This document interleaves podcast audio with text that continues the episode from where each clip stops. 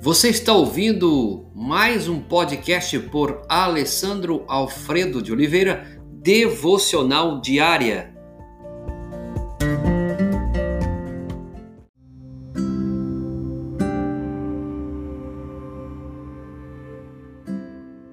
As consequências da queda do homem, parte 1. A, a narrativa da queda do homem em Gênesis contém muitas lições profundas que nós podemos aqui ponderar.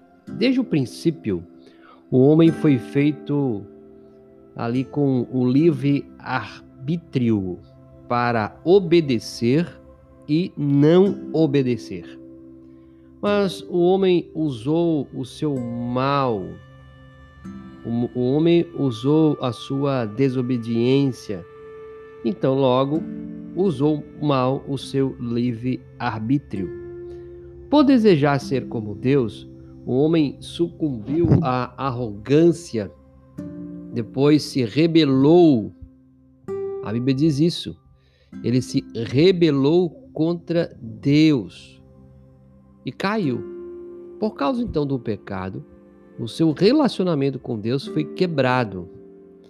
E nós podemos pensar quais são as consequências que seguiram à queda do homem e qual o seu aspecto hoje para nossa atualidade.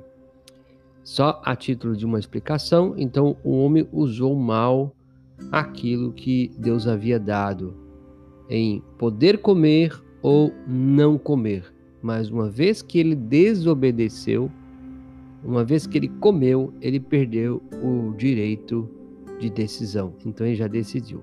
A primeira consequência que eu gostaria de trabalhar com você é a cobiça, tá? Hoje será a cobiça. O primeiro aspecto do homem decaído, é a cobiça. O que, que significa cobiça? Cobiça significa estar insatisfeito com o que se tem um desejo errôneo de adquirir a posse de alguma coisa que por direito não pertence ao cobiçoso.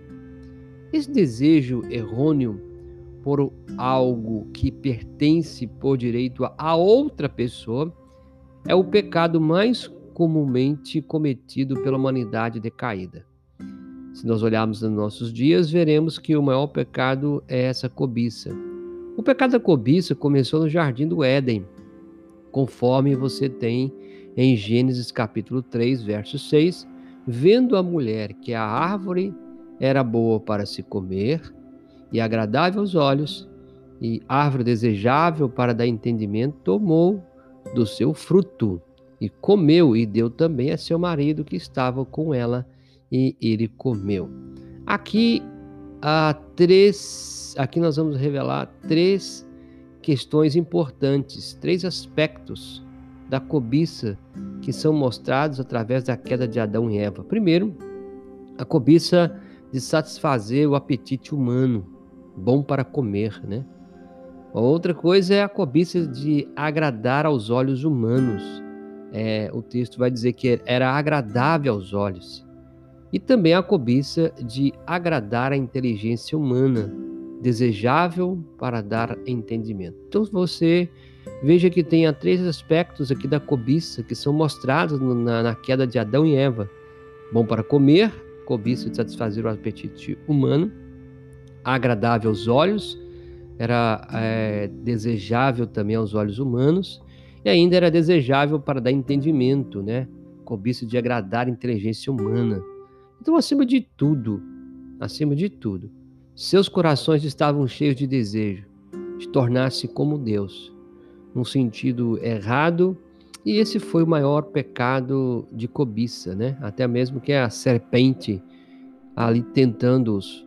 Então, desde que a cobiça entrou no jardim do Éden e pelo jardim transformou-se imediatamente em terra amaldiçoada, com espinhos, abrolhos e condenação para a humanidade, a Bíblia explica muito vividamente o que o pecado da cobiça trouxe à história da raça humana. No final da parábola do rico insensato, assim disse o Senhor. Louco, esta noite te pedirão a tua alma. Então, o que tens preparado, para quem será?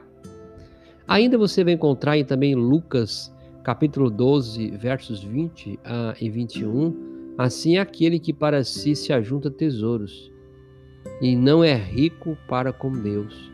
Jesus nos ensina que, não importando quão grandes sejam os tesouros cobiçosos, se Deus o chamar, tais tesouros de nada lhe adiantarão.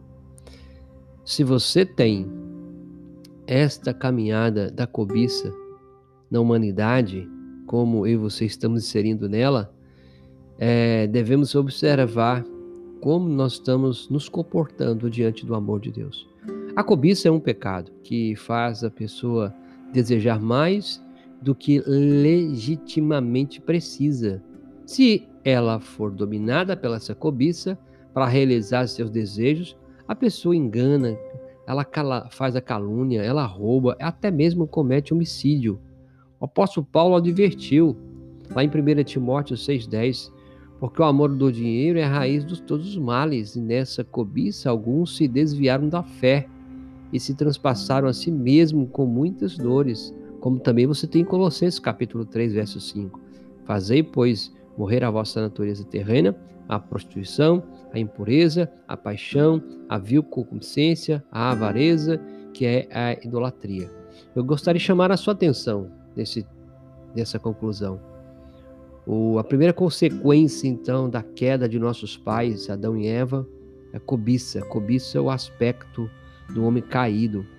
O pecado da cobiça não é cometido apenas por indivíduos, é cometido também por nações.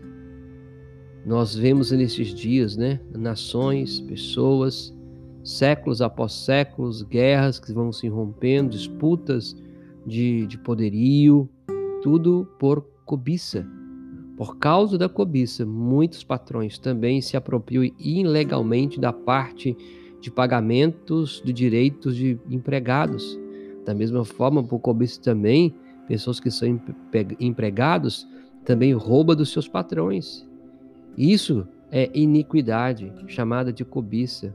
Tem trazido guerra, pobreza, maldição, desgraça e morte para a humanidade. Eu quero chamar a sua atenção hoje como anda seu coração? O que você anda cobiçando? Como anda o seu apetite humano? Como anda os seus olhos humanos? E como anda a sua inteligência humana? Porque lá no Éden, diz o texto, vendo que a árvore era boa para se comer, era agradável aos olhos. Era agradável aos olhos, mas também desejável para dar entendimento.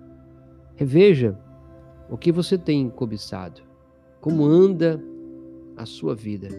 Pai, nos ajude diante de todos os desafios da nossa humanidade.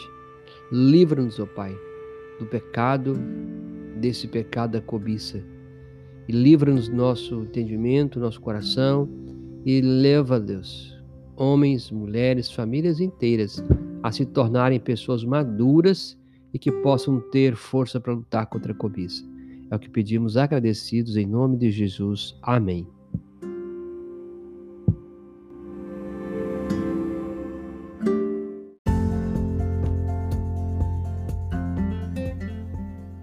Você ouviu mais um podcast devocional diária? Se isso trouxe bênção para a sua vida, abençoe outras pessoas compartilhando esse podcast.